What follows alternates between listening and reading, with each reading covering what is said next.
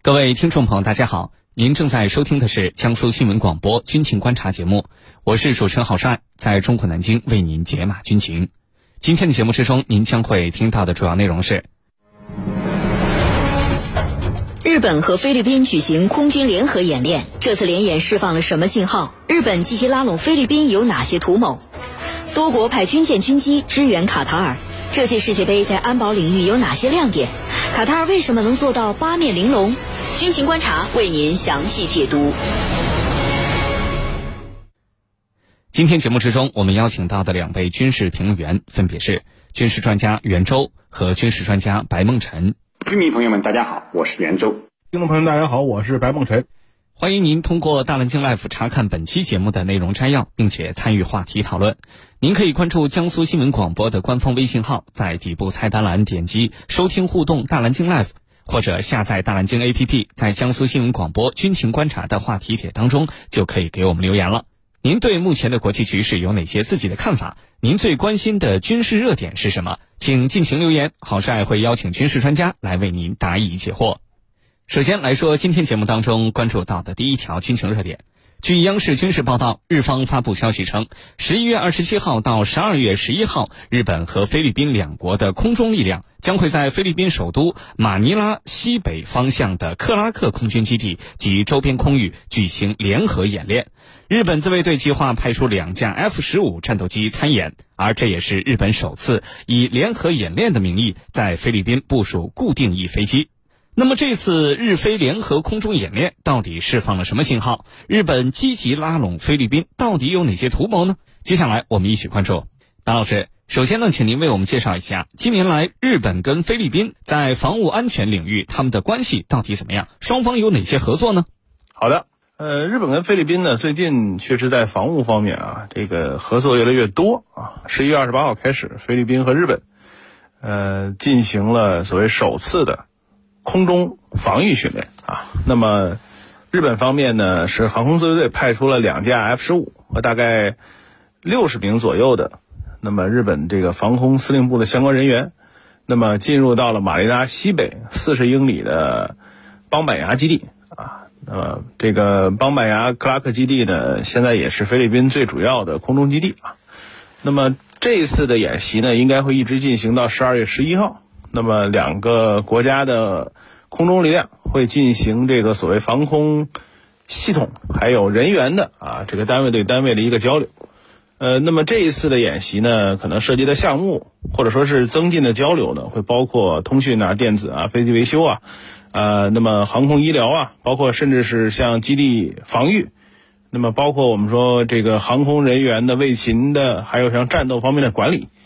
呃，那么应该说，整个的演习呢，我们说在菲律宾也好，在日本也好，都是被明确的讲是首次。那么之前的几年啊，菲律宾跟日本之间的联合演习，主要还是围绕着所谓人道主义援助和救灾啊，英文 HADR。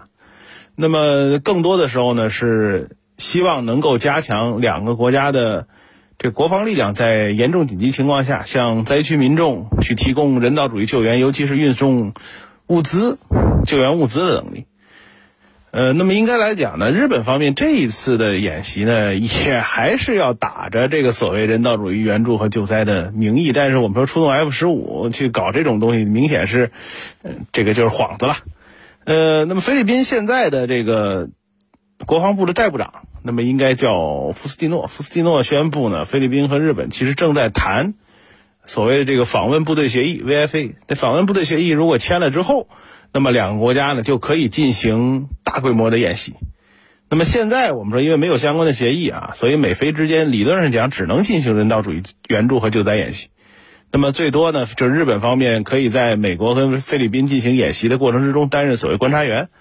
那么所以日本现在呢迫切希望能够跟菲律宾有相关的协议，这样的话，美菲和日菲或者说美日菲三家之间的联合演习的可能性。嗯，或者讲，至少在法理上面的限制可能就取消了，啊，那么当然了，我们说这个之后，美国跟菲律宾之间这种相关演习，日本可能参与的程度会越越来越深，而且我们也知道呢，现在美国越来越希望日本在印太方向上，在比如说防空啊、反导啊这些领域上去担任更大的任务，那么日本方面也认为自己的航空自卫队和海上自卫队在相关领域是有一定的水平的。那么这些呢，包括我们说菲律宾方面也试图去跟日本去，呃，讨论有关这个反恐还有相关的一些装备的问题啊。所以，两个国家之间的这种防务方面的合作，或者是整个防务安全领域的关系呢，下一步可能会越来越提升啊。那么这种。涉及到训练呢，涉及到这个装备方面，还有这个军事技术方面的合作可能会逐渐增加。好的，主持人，好，谢谢白老师。的确，菲律宾呢现在已经成为了日本积极拉拢的对象，两国在军事层面的合作也不断的升温。那么，日本如此积极的拉拢菲律宾，到底有哪些战略层面的考虑呢？请袁教授为我们解答。好的，从刚才白老师对日本和菲律宾的防务安全合作的介绍。相信广大听众朋友们已经不难得出这么一个结论，那就是菲律宾已经成为近年来日本积极拉拢的对象。两国在军事层面的合作啊，可以说不断升温。那么以这次日本和菲律宾的联合演练来说，日本实现了和菲律宾首次以联合演练的名义在菲律宾部署固定翼战斗机。那么这个呢，您在节目中已经提到了，日本积极拉拢菲律宾，自然有着日本自己的战略考量。